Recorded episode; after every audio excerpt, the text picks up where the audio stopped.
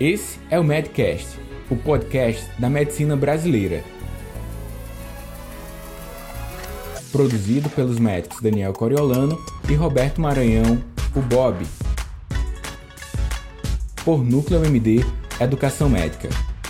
Para você ter acesso direto a nós, siga arroba Daniel Coriolano e arroba Núcleo MD no Instagram. E aí pessoal, Daniel Coriolano aqui Hoje eu estou com um convidado especial que eu tenho certeza que você conhece. E se você não conhece, você já viu algum cartoon dele. Eu tô com o Solon Maia, ele é médico, anestesiologista, desenhista, cartunista. Não vou apresentar com detalhes, vou deixar com que ele fale. Solon, muito bem-vindo aqui ao Medcast, é um prazer te receber. Já te acompanho há muito tempo e falar aqui com você através dessa videoconferência que vai ser extraído o áudio para publicar para o pessoal do Medcast. É uma honra fazer essa intermediação para que as pessoas se conheçam melhor. Passo a palavra para você agora de forma livre. Prazer é todo meu estar aqui. Muito obrigado pelo convite, oportunidade bacana. Espero que se repita aí no futuro. É, para quem não me conhece, meu nome é Solon Maia, sou médico, sou anestesista. Me formei pela Universidade Federal do Rio Grande do Norte em 2007 e trabalhei como clínico geral até 2014. Então foram sete anos em que eu fiquei trabalhando em pronto-socorro, trabalhei em PSF, trabalhei em ambulatório, é, fazendo transporte de paciente, trabalhei um pequeno período no SAMU também, até que nesse meio 2012 eu passei na residência de ortopedia, então fiquei exatos dois meses e dois dias na residência de ortopedia. Não aguentei a rotina lá, a loucura da, da residência, larguei, voltei a estudar de novo. Quando em 2014 eu fiz, entrei na residência de anestesia e concluí 2017. E aí estou trabalhando como anestesista agora, já tem dois anos e meio mais ou menos, e agora eu encontrei a paz, a tranquilidade. Mas, Solon.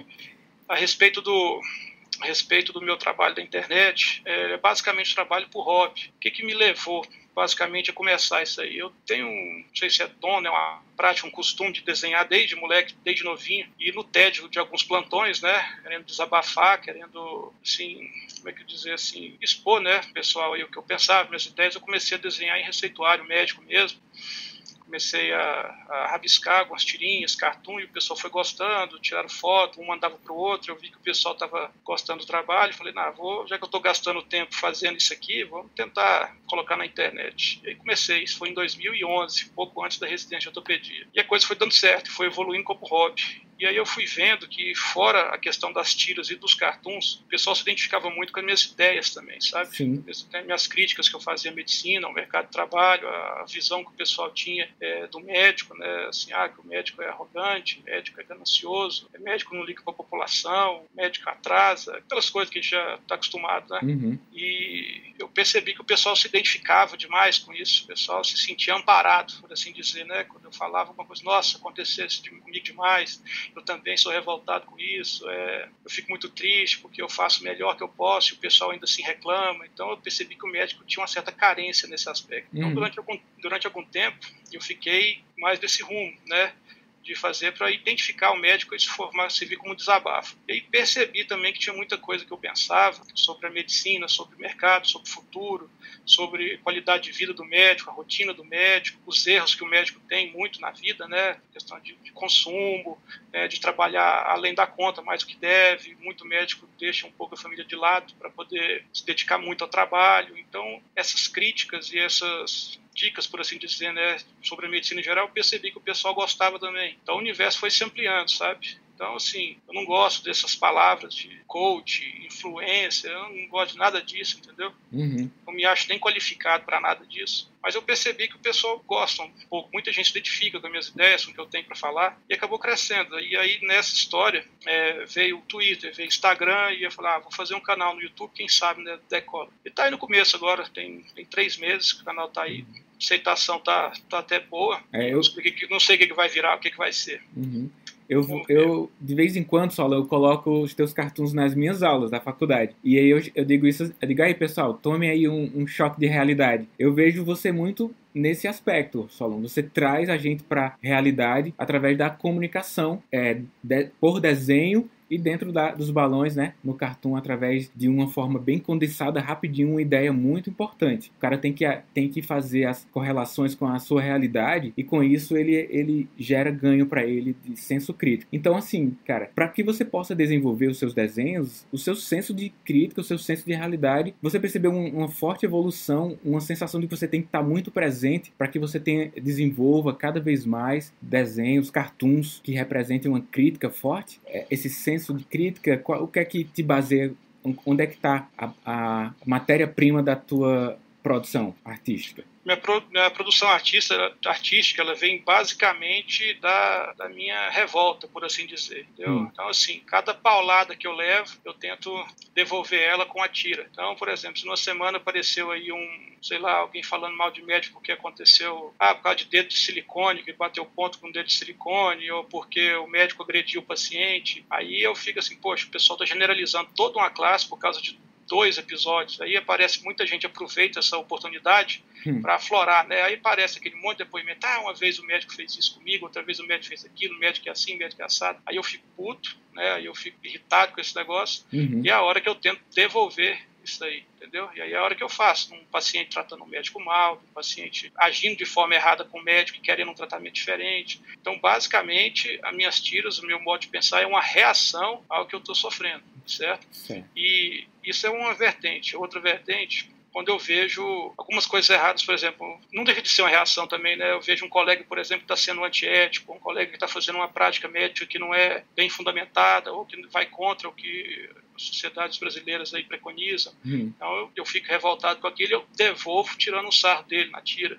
Então quando eu vejo um colega meu, por exemplo, que está acabando com a saúde dele, o cara está fumando, está tomando dois tipos de antidepressivo diferentes, está só engordando, não faz atividade física, o cara está se acabando e está sentado de trás de uma mesa dando conselho para o paciente que ele tem que mudar o estilo de vida, que ele tem que praticar exercício, que ele tem que emagrecer. Então assim, que moral que ele tem para falar isso, né? Uhum. Então basicamente é isso. Eu tento fazer uma, eu tento contrapor aquela coisa que eu estou recebendo que está me chamando a atenção de forma negativa. tento Entendi. chamar a atenção para isso. Na minha visão, na minha leitura dos seus trabalhos mais recentes, eu enxergo um direcionamento para o público médico. Foi natural ser direcionado porque algumas tiras, sobretudo um pouco mais atrás, elas poderiam ser muito bem lidas pelos pacientes, pelo público geral. Você tem uma definição, não, eu quero escrever para o médico, eu quero escrever para, para a população geral, para que essa tira sirva de educação em saúde também. Existe essa intenção? Eu, no começo do site, eu tive essa intenção.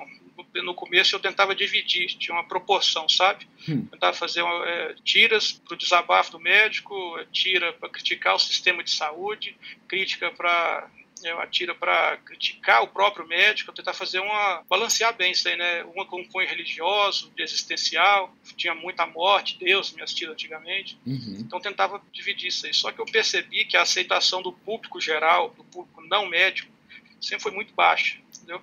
É, eu não sei se é porque era um nível muito aprofundado é, dentro do contexto médico, que acabava que tinha graça, só se identificava quem estava na, na, área, ou se era porque a população já tem uma certa implicância, né, uma certa resistência com o médico. O médico é aquela figura assim, intocável, o médico não pode brincar, o médico não pode é, brincar com o paciente, isso é um pecado. Então, assim, eu percebi que a população não tinha tanta aceitação com, com o meu trabalho e minhas tiras. E aí eu fui deixando para lá e fui uhum. focando mais no próprio médico. Eu acho que o meu público ele tem que ser médico mesmo. Certo. Hoje em dia eu não faço questão de, de agradar outros profissionais de saúde, nada contra eles, entendeu? Assim, mas nem a população geral, porque eu acho que não se identificam com o meu uhum. modo de, de, me expressar, com a minha realidade, com a realidade da medicina. É, uma, é como se fosse um ciclo mais fechado que eu não consegui transpor. Quero saber uma curiosidade, de onde surgiu meus nervos?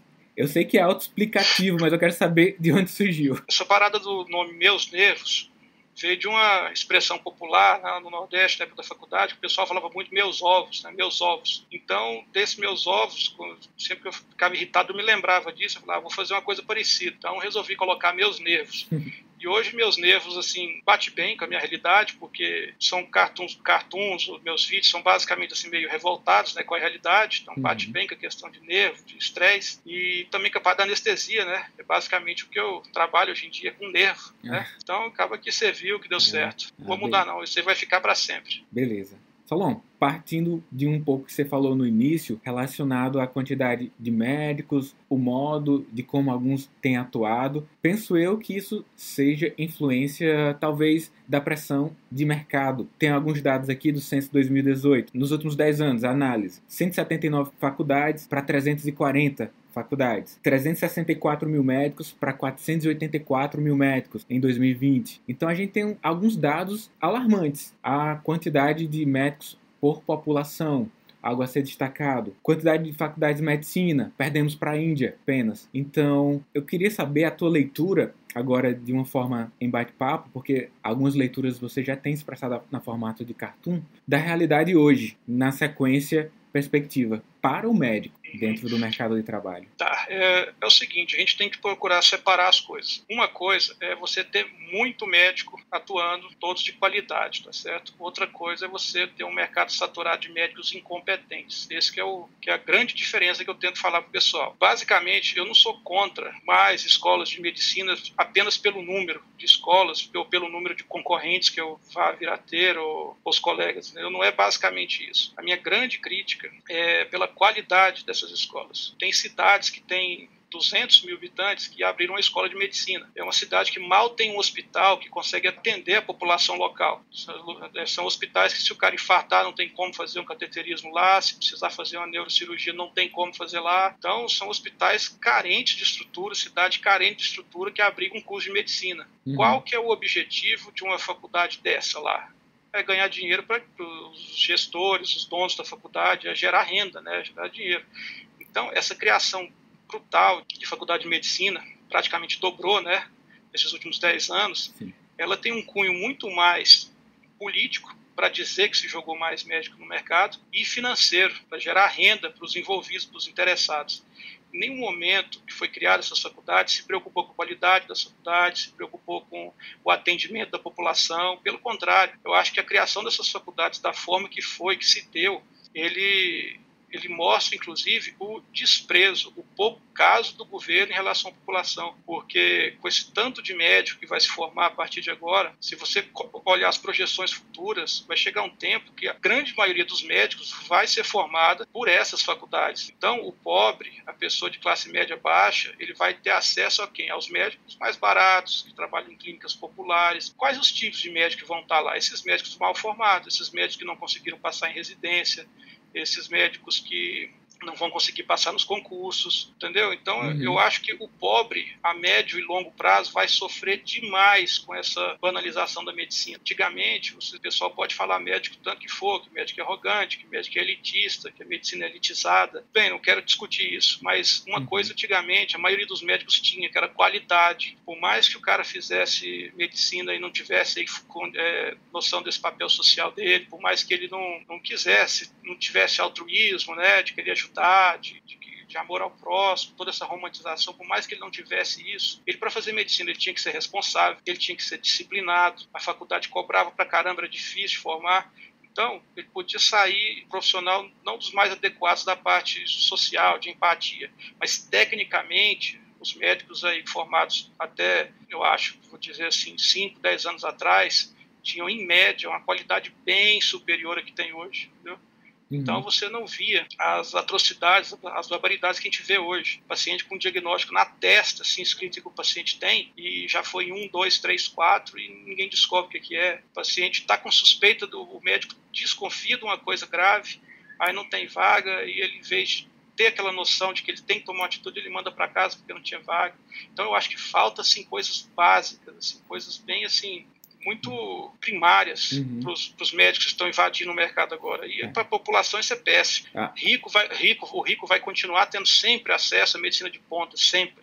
Por essa popularização da medicina, isso aí vai sobrar só o resto, óbvio. É assim que eu vejo. O médico especialista que passou pela residência médica, que é validado pela Associação Médica Brasileira através de seu título, RQE, ele tem um percurso de formação acadêmica intenso que valida, e nós médicos sabemos disso, a qualidade dele, na maior parte das vezes, com o tempo de formado, ele tem que manter sua atualização para manter a sua competência assistencial. No entanto, o médico recém-formado, Solon, ele ocupa logo dois grandes campos de atuação de assistencial de extrema importância e segurança nacional, digamos. É a emergência médica, o cara está no pronto-socorro, e uma assistência ambulatorial a fim de que, o, o, que é a estratégia de saúde da família, para que ele não tenha complicações no longo do tempo, né? Então existe essa crítica pelos médicos que atuam nesses setores, nas pontas, né?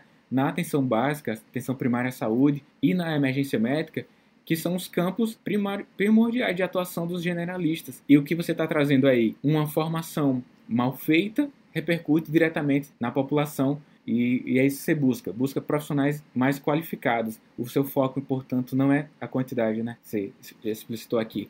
É, inclusive, como eu sou médico de família, dentro da, de rodas de conversa, a gente tem falado muito isso, né? Então, eu fiz residência médica em medicina de família e comunidade, então sou especialista em atendimento ambulatorial. No entanto, o meu campo de trabalho, ele sofre interseção do generalista não especialista. O médico emergencista, que tem emergência médica residência, né? Ele sofre a interseção. Algumas especialidades dão margem a ser interferidos por outros colegas médicos de outras especialidades e algumas não. E aí esse ponto que eu quero chegar. A gente tem uma divisão meio abrangente da quantidade de médicos por população. Nós vamos evoluir para uma maior quantidade de médicos por mil habitantes, 2,5 por aí, 2035, esse é o dado. E no entanto, a gente tem 53 especialidades médicas. Algumas têm interseção, outras praticamente atuam como se fossem profissões diferentes. Por exemplo, você se sente invadido por outra especialidade, como anestésio? Não, de forma alguma. Uma das grandes vantagens da anestesia, eu acho, inclusive, é isso: ninguém se mete, né? Ninguém faz. Essa questão do médico por habitante, hum. eu não tenho como ter um, um parâmetro pessoal de eu estabelecer uma logística, assim, ó, não, tem que ter tantos médicos por habitante, porque cada médico, para cada tal especialista, tem que ter tantos desse, tem que ter é. tantos daquele. O grande parâmetro que eu uso para essa questão de médico por habitante são os países desenvolvidos, entendeu? Uhum. Os, nos países desenvolvidos, tem a mesma quantidade, a mesma quantidade de especialidade, basicamente, que aqui. Tem Sim. todas as áreas da medicina, igual tem aqui no Brasil. Então, se nesses países super desenvolvidos a relação de médico por habitante é 2, 2,5, 3, não, não, justifica aqui no Brasil a gente evoluir de forma a ter 4, 5, 6, que é o que vai acontecer aí daqui aos próximos 30, uhum. 40 anos para frente, entendeu? Sim. Então, meu parâmetro basicamente é esse. A Organização Mundial de Saúde tem esse número aí de um médico para mil habitantes que ela preconiza, mas isso aí é um dado que eu tem muita crítica em cima disso. Eu também uhum. acho que não tem muito fundamento, não, sabe? Então Sim. eu não me atenho ao número. Uhum. Eu associo esse número aos países desenvolvidos e trago para a nossa realidade. Uhum. Outra coisa importante falar é que nesses países mais desenvolvidos, eles têm essa quantidade de médicos por habitante, eles têm uma distribuição homogênea né, desses médicos no território. No Brasil não, a gente tem lugar que a gente tem 10 médicos por mil habitantes, tem lugar que você não tem menos de um. Uhum. Então é basicamente isso. Então quando a gente fala de número, eu pelo menos quando eu falo de número, eu falo numa estatística global de Sim. médicos. Cabe aí ao governo, né, a iniciativa privada ver a necessidade de distribuir esses médicos pelo território. E como é que eles vão fazer isso? Programa de investimento, estrada, concursos públicos, plano de carreira para esses médicos. Então, por exemplo, você, você faz PSF, né? Médico saúde da família. Poxa, então ia ser bom se tivesse na sua área aí concurso igual tem, por exemplo, o juiz. Pessoa você ganhando aí. Não precisa pôr salários astronômicos, não. É, não precisa de muito dinheiro assim para o cara ser feliz, não. Põe aí um concurso e o cara vai ganhar 15 mil reais. 15 mil reais um concurso, sabe, com estabilidade, com para que ele não ia querer ir uhum. lá para Manaus, é, para Amazonas, para o Acre, para o interior lá do, do, Mato Grosso? Eu tenho certeza que ia ter gente que iria, se uhum. ele tivesse estabilidade. E aí você colocaria um plano aí que com cinco anos ele ia poder mudar de cidade, como acontece nas outras profissões. Então tem que ter programa de interiorização do médico, tem que ter programa para distribuição dos profissionais. Não, é, não adianta você ficar dobrando, triplicando, quadruplicando o número de médicos, o número de vaga, se os médicos vão continuar nos grandes centros, não vão para o interior. Você não está resolvendo nada. Está produzindo, está produzindo número para você falar que você criou isso, que o Brasil melhorou a saúde porque tem mais médicos, mas de fato não vai ter, não vai melhorar. A gente não, o número de médicos não corresponde a a qualidade da saúde de um país. O que interessa é a distribuição do médico e a qualidade do médico e as condições de trabalho que esse médico vai ter para exercer sua profissão. É, muitas então, coisas... tem, tem, muita coisa errada, entendeu? Tem muita coisa que não é discutida e que o pessoal fica sempre batendo na mesma tecla. É. Muitas coisas precisam crescer juntos, né? Por exemplo, a educação, que faz com que a população tenha maior autonomia sobre a sua saúde. Uma coisa é o cara lá nos Estados Unidos com a formação acadêmica, é, ele tem um resfriado, ele sabe como é o autocuidado. O outro é aqui no nosso país em que há a necessidade da saúde médico-centrada, né? Outra coisa é que algumas outras profissões de saúde, na minha visão em outros países, elas conseguem ser mais resolutivas. A população consegue ter um, um atendimento e ser suficiente com enfermagem, com fono, para algumas situações. Até mesmo na atenção pré-hospitalar, né? Algumas atribuições o emergencista, por exemplo, nos Estados Unidos pode fazer e aqui não. E aí o médico se concentra em, em coisas que ele, ele de fato tem a formação para isso. Só que aqui nós atendemos uma variedade de problemas de saúde que outros profissionais também poderiam ter, e junto a esse excesso de profissionais de médicos que está sendo formado, as outras profissões da área de saúde também estão crescendo muito. E aí, além da interseção entre as especialidades médicas, tem a interseção entre as profissões de saúde, né, Saulo? Você já citou isso em outros momentos, de alguns procedimentos que uns têm feito, e aí, por conta disso, os embates das nossas instituições, conselhos, sindicatos, etc. É, a respeito da questão da educação, eu costumo falar com o pessoal que para um país melhorar todos os índices, o que ele tem que investir em educação, basicamente. Uhum. Educação você vai diminuir criminalidade, você vai diminuir a fome, você vai diminuir doença, você vai melhorar tudo quando você investe em educação. Você pega uma criança no ambulatório, no PSF, a criança está cheia de, de, de parasita intestinal, você acaba lá, vai, explica que passa assim, assado, passa o remédio, tudo isso aqui a mãe vira as costas para a criança e a criança, a chupeta do menino cai no chão, ela passa na roupa e põe na boca de novo do menino. O remédio que você deu para aquela lá, que ela vai pegar, o, o dinheiro que o governo gastou me pagando para atender essa pessoa, o dinheiro que o governo vai gastar para dar o remédio para essa pessoa, ele vai todo pro lixo, porque vai passar uma semana o menino está colocando merda na boca e vai pegar de novo aquilo ali, entendeu? Por exemplo, a falta de educação, que inclui aí na alimentação também, o pessoal uhum. toma Coca-Cola com coxinha no café da manhã. Então, assim, é uma coisa muito mais abrangente a educação do que o pessoal pensa. A educação não é só você saber quem que descobriu o Brasil, você saber os, os tipos de relevo que tem no, no país, é, saber o átomo, o espinho, educação não é isso. Educação é você ter conhecimento aplicado na sua vida, né? É. é. você saber que você não pode ficar inalando fumaça ali perto do fogão, você tem que melhorar a sua instalação da sua casa, é saber que não está certa aquela fossa séptica ali aberta na sua casa, você tem que ir lá para a prefeitura brigar para melhorar aquilo, é saber que você tem que filtrar água, é saber que você tem que lavar a mão. O pessoal não tem noção disso aí, o pessoal hum. não sabe. Você pega uma, uma lanchonete, você vai na lanchonete dentro de um hospital, Aí a pessoa vai pegar um, um copo para você, ela enfia o dedo dentro do copo e te entrega o copo. Entendeu? Ela pega a mão, põe, pega o salgado com a mão, põe no prato, te dá um guardanapo. Pega o sachê do ketchup e joga dentro do seu prato, você vai pôr comida e te serve. Então, você vê que o pessoal, por mais que esteja inserido em locais bem frequentados, desempenhando um papel importante, né? É servir ali um hospital, você vê esse tipo de coisa. Então, o buraco da falta de educação é bem mais embaixo e as consequências vão bem além do que a maioria do pessoal pensa. É. E a respeito dos profissionais de saúde, eu acho que a medicina ela está caminhando para um, um buraco, literalmente. Eu acho que a qualidade dos médicos está piorando cada vez mais. Eu não ganho nada em alarmar ninguém, sabe? Eu não, eu não me, não me beneficio é, deixando o pessoal alarmado, mas eu fico realmente preocupado como paciente. Eu não consigo pegar uma filha minha e levar para qualquer médico hoje em dia, atender no pronto-socorro. Eu não tenho essa coragem. Uhum. Eu vou junto, eu reviso a consulta. Já falei para minha mãe, minha irmã, meus amigos, ó, oh, pessoal, forem pronto-socorro, tiver algum problema, me liga. O pessoal te propõe algum tratamento que me fala, deixa eu ver, porque uhum. eu, eu, ando com medo. Por quê? Porque a medicina está piorando muito de qualidade. Só que é onde eu quero chegar.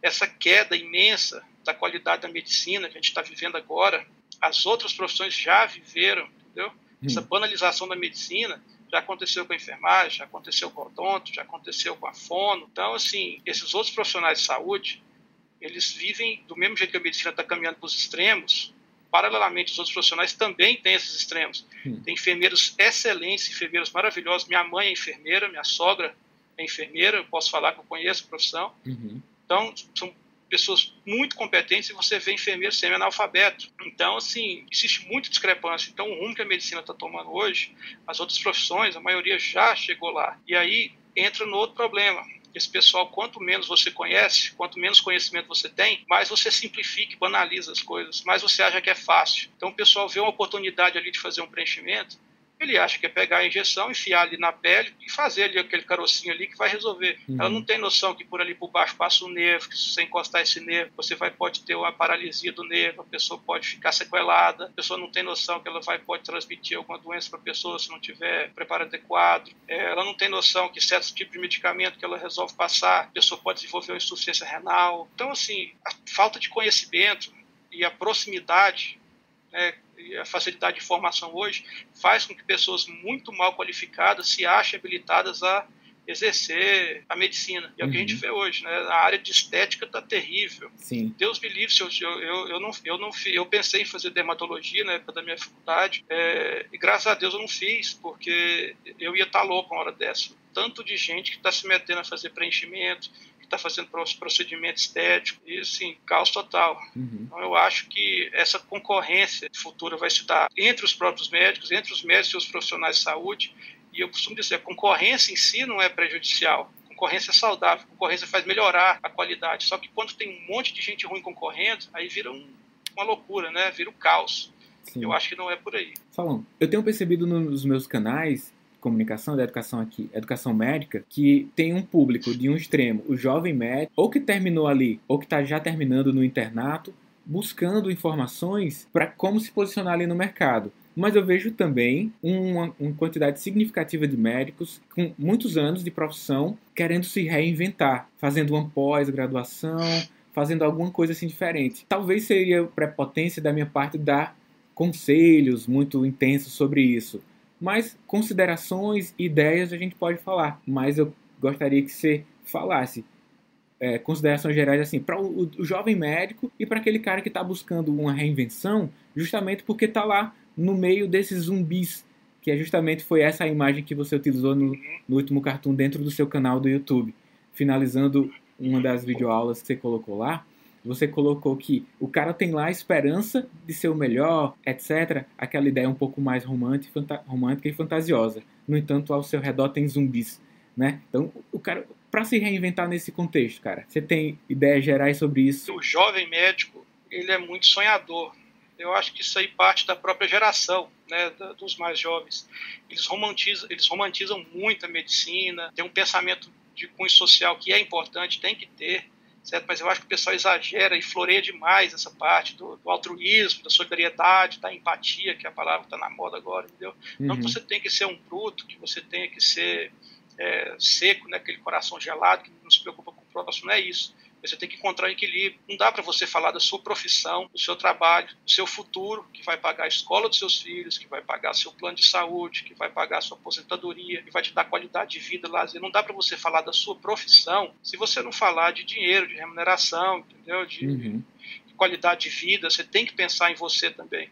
Até Sim. porque se você não pensar em você, isso vai refletir nos pacientes lá na frente. Vai ter um médico insatisfeito, vai ter um médico extremamente cansado pelo excesso de trabalho. Então, não existe esse negócio de medicina por amor. A medicina por amor, ela só existe se você for rico, entendeu? Tipo assim, você é rico, você não tem preocupação com dinheiro, sua vida é só exercer a medicina, beleza, medicina por amor. Agora, se você tem que pagar contas, se você tem que pagar boletos, se você tem que levantar dinheiro de alguma forma para se sustentar, você tem que pensar na medicina de forma mais objetiva. Você tem que saber escolher sua faculdade, é, você tem que saber escolher sua especialidade, você tem que saber suas limitações. E eu acho que é o que falta muito para o jovem hoje, entendeu? E infelizmente esses jovens de hoje, sonhadores, né, é, utópicos demais, eles não vão continuar assim. Eles vão aprender da pior forma possível, que é entrando no mercado de trabalho. Eu falo que vão aprender porque vão. Não tem jeito, não existe mágica. Quando o cara entra no mercado de trabalho, ele, ele aprende, é o curso assim instantâneo, uhum. praticamente. E esse pessoal, como eles não têm muita noção disso, eu acho que eles, grande parte deles está tentando encontrar alternativas né, para as próprias limitações e para as frustrações do mercado. E aí eles estão se enveredando aí pro, por caminhos certamente escusos, né? É, atuar como se fosse especialista sem ser, é, empregar técnicas não reconhecidas pelos conselhos, pelas sociedades, é, invadindo a área de outras profissões. Hoje em dia existe até isso, médico invadindo a área de, de outras profissões. Esse pessoal tem tentado fazer uma medicina muito baseada no marketing. É um pessoal que não quis fazer marketing seja errado, eu acho certo. Eu acho, inclusive, que o médico tem que fazer isso hoje em dia. Mas o pessoal, hoje em dia, ele quer oferecer 90% marketing, 10% medicina. Uhum. Então, então, eu acho que o pessoal está se perdendo dentro da medicina. É um pessoal que fala demais, que é bom demais, que na prática você vê eles fazem pouca coisa para melhorar, entendeu? A medicina é por amor enquanto eles estão na internet falando. Na prática, a medicina acaba sendo por dinheiro. E aí entra o botox, é o ozônio, é não sei o que, integrativo, é chip de beleza, essas coisas que a gente está cansado de ver por aí, né? Ventosa no povo, é, remédio manipulado, essas receitas aí, que uma receita custa dois mil reais, o pessoal passando, aqueles vitamina D, é, micronutriente em excesso, o pessoal faz uma propaganda com coisa que não tem muito sentido. Esse é o pessoal mais jovem. O pessoal mais velho, que está querendo se reinventar, eu já enxergo com outros olhos, entendeu? Hum. Esse pessoal mais velho que está querendo se reinventar, eu acho que era, assim, é até delicado falar sobre isso, eu acho que era um pessoal que estava meio à margem da medicina, um pessoal que deixou a desejar na parte de, de, marketing pessoal, de desenvolvimento pessoal, é um pessoal que deixou a desejar nas suas atualizações da parte científica, é um pessoal que estava vivendo ali, na maciota, e que começou a ver que a coisa está ficando feia, que está ficando complicada, e eles querem correr atrás do prejuízo e não estão conseguindo, porque o pessoal que da, da especialidade deles, da faixa etária deles, do nicho deles, está assim, muito mais desenvolvido e bem estabelecido.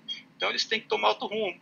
Aí eu vejo o pessoal fazendo muito nutrologia, nada contra nutrologia. Tem amigos pessoais nutrólogos excelentes, mas essas pós-graduação de nutrologia, por exemplo, viraram uma febre. Todo mundo quer ser nutrólogo hoje, entendeu? Uhum. E cursinho de ultrassom, para fazer ultrassom, tem demais, o pessoal faz muito. Pós-graduação em psiquiatria, o pessoal tem feito demais também. Então, é, pós-graduação na área de estética. Então, eles estão se migrando para outras áreas, não é porque eles estão querendo ser melhores profissionais, porque querem sair da mesmice, é porque eles não estão encontrando alternativa mais dentro do nicho que eles ocuparam durante muito tempo. Essa leva nova de médico está chegando, está derrubando todo mundo. E aí eles estão fazendo parecido com o pessoal que está entrando. Eles uhum. estão no mesmo balaio, basicamente. Eles estão fazendo as mesmas coisas. Uhum. E essa, entre aspas, é, picaretagem dentro da medicina, que é trabalhar como se fosse especialista sem ser, entendeu? Esse tipo de coisa nada mais é que um, um plano B torto que o pessoal tem, tem, tem tomado. Uhum. Então é basicamente assim que eu vejo. É. Você pega um médico hoje aí que está aos seus 50 anos, é, 60 anos, está querendo se reinventar, está querendo inventar moda, eu, eu acho que tem coisa errada com esse médico.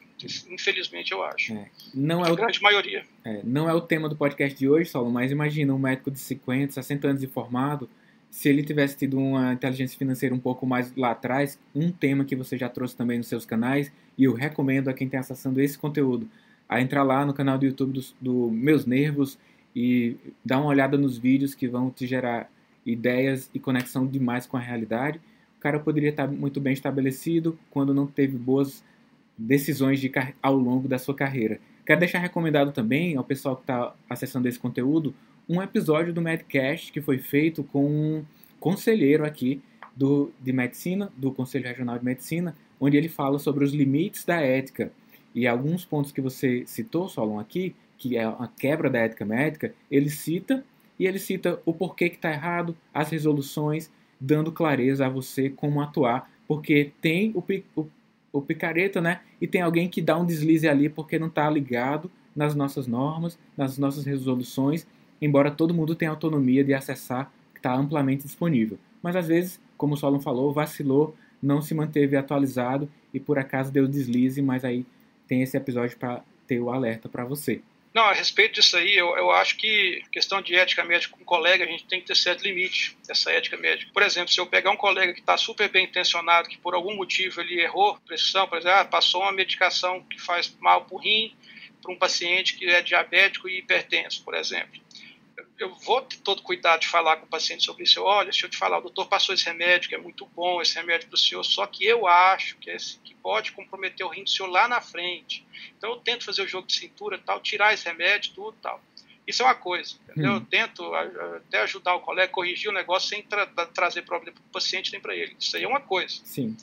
Outra coisa totalmente diferente é eu pegar uma paciente, por exemplo, que tem uma história de um, de um câncer aí, de, de endométrio, de colo de útero, câncer de mama, e pegar um médico que passou um chip de implante hormonal para esse paciente. Uhum. Esse, esse, médico, ele não vacilou ali porque deu um deslize. Ele vacilou porque ele é ruim, porque Sim. ele é picareta, porque ele é mal intencionado, porque ele está cobrando 3 mil reais no chip de uma mulher, que é uma que é implante, se quem não sabe, não é reconhecido, tá certo? Não tem, a Sociedade Brasileira de Endócrino não recomenda isso, isso é perigoso, não tem estudo sobre isso. Então, esse médico, que é uma receita dessa para um paciente dessa, aí a minha ética é zero, entendeu? Eu não tenho ética com picareta. A minha ética é, é com o paciente, uhum. entendeu? Então, se eu pegar um médico agindo com tolo, intencional com um paciente meu, eu não tenho por que eu ficar defendendo ele, ou ficar disfarçando, ou ficar alisando. Eu vou falar, ó, oh, seguinte, isso aqui que chegou, que passaram para a senhora, não tem comprovação nenhuma, isso aqui não tem segurança testado por isso aqui, tá uhum. certo? A senhora não vai usar isso aqui e se eu fosse a senhora, não voltaria mais nesse médico.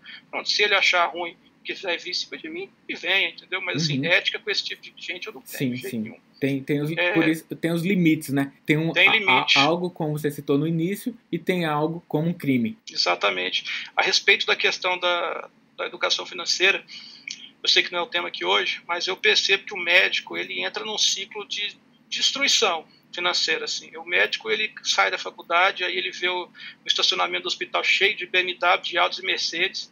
Ele não tem 20 mil reais na conta dele para alguma emergência acontecer na vida dele, mas ele vai e compra um carro aí que custa 200 mil reais financiado. Aí esse médico não, nem acabou de pagar esse carro, ele compra uma casa num condomínio fechado de um milhão e meio aí, contando tudo tal, financiado em 25 anos, vai pagar 3 milhões. A hora que você vê esse médico, ele vai passar e ele não vai para o Serasa, para o SPC, não. Ele vai dar conta de pagar tudo. Ele vai pagar o carro, ele vai pagar a casa. Ele, no meio desse, da vida dele, ele vai fazer viagem para o exterior. Ele vai comprar iPhone um atrás do outro. Ele vai fazer tudo. Ele vai viver como se fosse rico, sem ser rico. Esse é o problema. Então, é, o que eu vejo muito no médico é a tal da corrida dos ratos. Né? É o médico viver como se fosse rico sem ser. Ele vai ter um carro de rico, vai ter uma casa de rico, telefone de rico, hábito de rico, viagem de rico você vai olhar o que, que o cara tem de fato, ele não tem nada. Ele uhum. tem uma reserva financeira, ele tem uma reserva de emergência, ele não tem aposentadoria. É como se fosse um doido que está olhando só ali aquele momento, né? não vê lá na frente. E o que, que eu falo assim, pessoal? O simples fato de você ter o pé no chão e economizar ali 10, 20% do que seja do seu salário, que dá para economizar, um médico que ganha 15 mil reais hoje, não, não, não é difícil para ele tirar dois e guardar todo mês se ele fizer isso ao longo de 20 anos, 30 anos, no fim das contas, ele vai ter aí bilhões guardados investidos. Isso aí é a aposentadoria dele, é a segurança dele, é a tranquilidade dele. Entendeu? Uhum. Eu acho que o médico ele, ele negligencia demais a questão da educação financeira. O médico ele tenta parecer rico, ele não tenta ser rico entendeu? Uhum. O médico preocupa muito com dinheiro, o pessoal fala, né? Médico adora dinheiro, todo mundo gosta de dinheiro, todo mundo. Mas eu acho que o médico, ele, pela questão do eu mereço, eu estudei muito, eu trabalho muito, ele te dá, ele se dá presentes demais, entendeu? E ele uhum. gasta coisa além das possibilidades dele para ser igual o colega que ele pensa que está muito bem, mas que na verdade está igual ele, está devendo do mesmo jeito, está cheio de financiamento do mesmo jeito, fica todo mundo lascado sabe? E aí ele vê um colega ali andando num carro mais simples, ah, pegar lá o um neurocirurgião andando num golzinho, por exemplo, e fala que o cara é mal sucedido. Ele não sabe se o cara é mal sucedido, às vezes o cara tem 20 milhões na conta dele lá, entendeu? Uhum. E tá andando no golzinho tranquilo, e ele tem esses 20 milhões porque ele não está comprando esses carrões que o pessoal tá. É. Então eu, é uma coisa que eu vou, quero falar muito ainda sobre isso, sabe? Nossa, Muita é, coisa errada. Isso é importante demais, Falon. Além dessa elevação do senso crítico que você faz com seus cartoons, e você traz temas mais certeiros em, como a, a, a, as finanças agora também. E eu te agradeço demais pela produção que você tem feito nos últimos anos, dado pra gente. Chega no grupo do WhatsApp, sua mensagem chega tão longe que você nem sabe. Às vezes você é surpreendido, assim, ah, vi não sei aonde. Já passou em algum local e alguém tava olhando um cartão teu? Na, assim, eu não sou nenhuma celebridade não, né? Mas já aconteceu do pessoal me parar em aeroporto, supermercado, perguntar se sou eu mesmo, diz que até parece com um personagem do, do desenho, né? Que é para ser eu, né? Que uhum. eu mais jovem um pouco, né? O pessoal pergunta, pede é, em congresso, pede para tirar foto, junto, isso aí acontece muito. E acontece demais também, é, do pessoal, ah, você conhece isso aqui, eu sou Solon lá dos meus nervos, do site e tal. não, nunca vi esse site não, não conheço não, não sei o quê. É o que faz isso aqui, ó, aí mostra ah, já vi demais, nossa, eu recebo isso todo dia, toda hora, desde sempre tal, aí o pessoal conhece. É. Então o pessoal não liga muito o nome Meus Nervos ao desenho e não liga também o desenho, a produção à minha pessoa também, acontece demais. Hum. Muita eu... gente que já viu e não sabe de onde veio, nem para onde vai, tem muito. Eu espero que a sua mensagem através do Madcast aqui, nossos canais, possa chegar cada vez mais longe, porque eu acredito que ela, essa crítica social é educação também pra gente, educação médica, tá? Eu vou ressaltar aqui os teus canais. Tem no YouTube, Twitter, Instagram, né? Tem um, uma, uma loja também que você tem com alguns desenhos. Fala mais desses canais, Salom, pra gente acessar. Eu tenho conta no. A minha conta mais ativa atualmente é no Instagram, é onde vocês vão ter mais notícias minhas, dos meus trabalhos, do que eu ando fazendo, do que eu penso, do que está acontecendo no mundo atualmente, da medicina principalmente. É no Instagram. No Twitter eu deixo para ter mais discussões de cunho político então tem pouca atividade no Twitter, mas tem, e acho que compensa seguir lá também. Tem a página do Facebook, que basicamente é o Instagram replicado por Facebook. E tem o site, meusnervos.com.br, que é onde tem toda a minha produção desde sempre, desde 2011. Tem todas as tiras que eu fiz, tem lá. Vocês podem entrar agora lá e acessar. Dá para passar a tarde inteira vendo tira, cartoon lá. Vocês vão acompanhar, inclusive, toda a evolução do site, toda a evolução do meu desenho são, assim, modéstia à parte, é um material bem bacana. E tem também a questão do canal do YouTube. Comecei tem três meses, poucos inscritos, pouco vídeo. O vídeo ainda está com áudio ruim, ainda estou aprendendo a fazer as apresentações. Mas a ideia principal, eu acho que é o que interessa para os vídeos. Eu acho que pode ajudar muita gente a crescer, principalmente o pessoal que está começando. E tem essa loja. A loja basicamente é de camisetas, são umas são estampas que eu faço. É, aproveito, como eu aproveito o meu tempo desenhando, é um hobby que eu tenho, eu pensei, ah, por que, eu não vou fazer camiseta, tentar monetizar isso de alguma forma? Então tem a loja de camisetas, são as estampas legais, eu fiz questão de procurar uma parceria com material de qualidade, então as camisas lá são 100% algodão, tem dry fit de boa qualidade, tem uns agasalhos assim muito bonitos, muito bons. Essa camiseta aqui, inclusive, é de lá, está vendo? Ó, anestesia, Propofol, Uhum. Então tem tudo aqui. É, então acho que vale a pena, é um negócio diferente, você dá de presente para um amigo, né, aniversário, eu acho legal. É, te garanto que vai ser original. Ninguém tem nada parecido, vale a pena. Uhum. Nos destaques do Instagram tem lá um, as estampas principais para vocês darem uma olhadinha. De canal basicamente é isso. Junto a esse conteúdo aqui, onde eu vou colocar os links para que facilitar aí o acesso de todo mundo que acessar isso aqui. Beleza? Então, valeu, Solon. A gente finaliza aqui Espero te encontrar em outros momentos aí de discussões tão ricas quanto essa para todo mundo que acessa o teu conteúdo. Valeu mesmo, cara. Eu que agradeço, de honrado aí com o convite. Espero que o pessoal aí tenha gostado e que o fruto seja tão bom que você me chame mais vezes. Massa. Uma honra participar, tá certo? de bola. Muito obrigado. Beleza. Até breve. Um abraço. Tudo de bom, gente. Sucesso para vocês. Obrigado por acessar o Madcast. Para você ter acesso à comunidade fechada do podcast e ainda ter acesso a web aulas, e-books, mini cursos, conteúdos complementares aos episódios publicados por aqui, faça parte do Madcast Premium. O link para acessar e ativar o seu período gratuito está junto à descrição desse episódio.